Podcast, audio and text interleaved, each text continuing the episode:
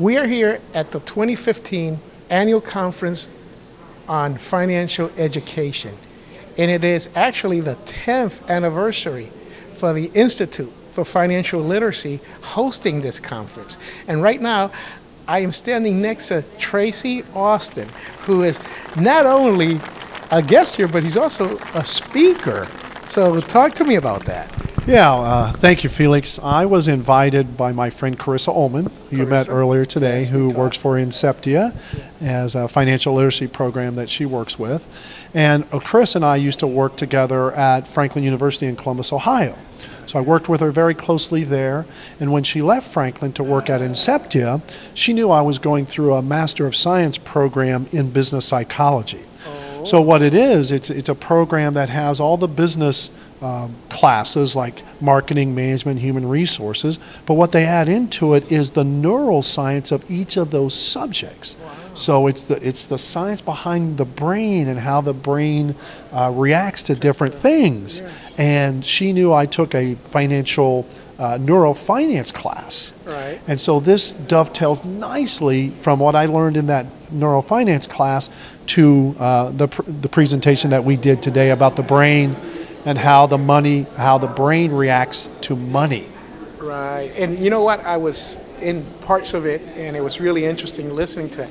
Tell us a little bit about that portion. Yeah, it, it is. Um, when we talked a little bit about uh, the difference between standard economics and behavioral economics and behavioral finance, and one of the big things with uh, traditional economics is it makes the assumption that all people make assumptions that are rational decisions.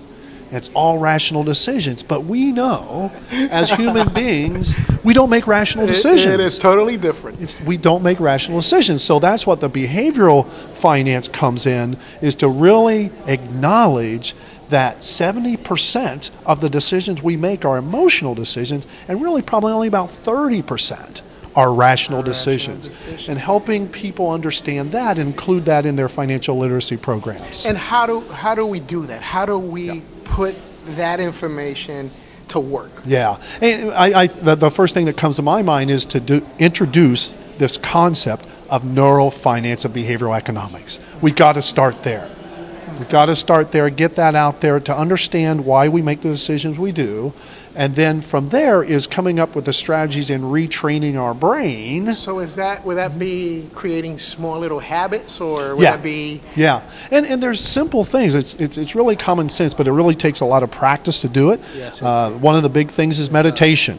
Ooh, meditation has uh, been scientifically proven that what it does to the brain is it gets more oxygen to the brain, Right. And it helps you get from. I'm going to do a little uh, um, a little visual here.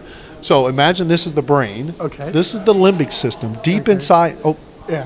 deep inside the brain Right. is the limbic system where my thumb is. Okay. And where the knuckles are is the prefrontal cortex. Got so it. two parts of our brain. The fight or flight response is right here in the limbic system. That's the emotional part of the brain. Right. Where we make a lot of those decisions, those impulsive buying decisions. are we doing this or not? Yeah. Yes, exactly. and then the prefrontal cortex is uh, the thinking brain. Okay. Takes a lot of energy and oxygen to use that part of the brain, and we typically don't want to do that. Our brains are lazy. The brain wants to make decisions from here rather than the thinking brain. So there are strategies. Uh, that's why I'm saying the oxygen, you know, meditation gets more oxygen to the brain, so you can operate from here. Okay. Uh, uh, the other things are get a second opinion Okay. talk So- to someone that's different than yourself about making that decision. Okay. And then answering some questions, a series of questions to move from the limbic to the prefrontal cortex. So there's strategy. It takes a lot of time and a lot of practice, but it can change your thinking to make better decisions. Well, excellent. I really appreciate that explanation. Yeah. And hopefully you got it out there. What do you think about the conference? How has that been going? a great conference. I've learned a lot, and uh, finance isn't my expertise, but it's so interesting to hear all these things that we're doing to help people make financial decisions. Right. uh, you know, in the different communities and uh, different audiences to really get people to think about how they can make better financial decisions. Okay. So thank you very much. I really Okay. appreciate you joining us here this Thank you, year. Felix. And as I said, this is the 10th annual conference on financial educators. So it's over, but you can come next year. So there you go. Thank you. Great. Thank you.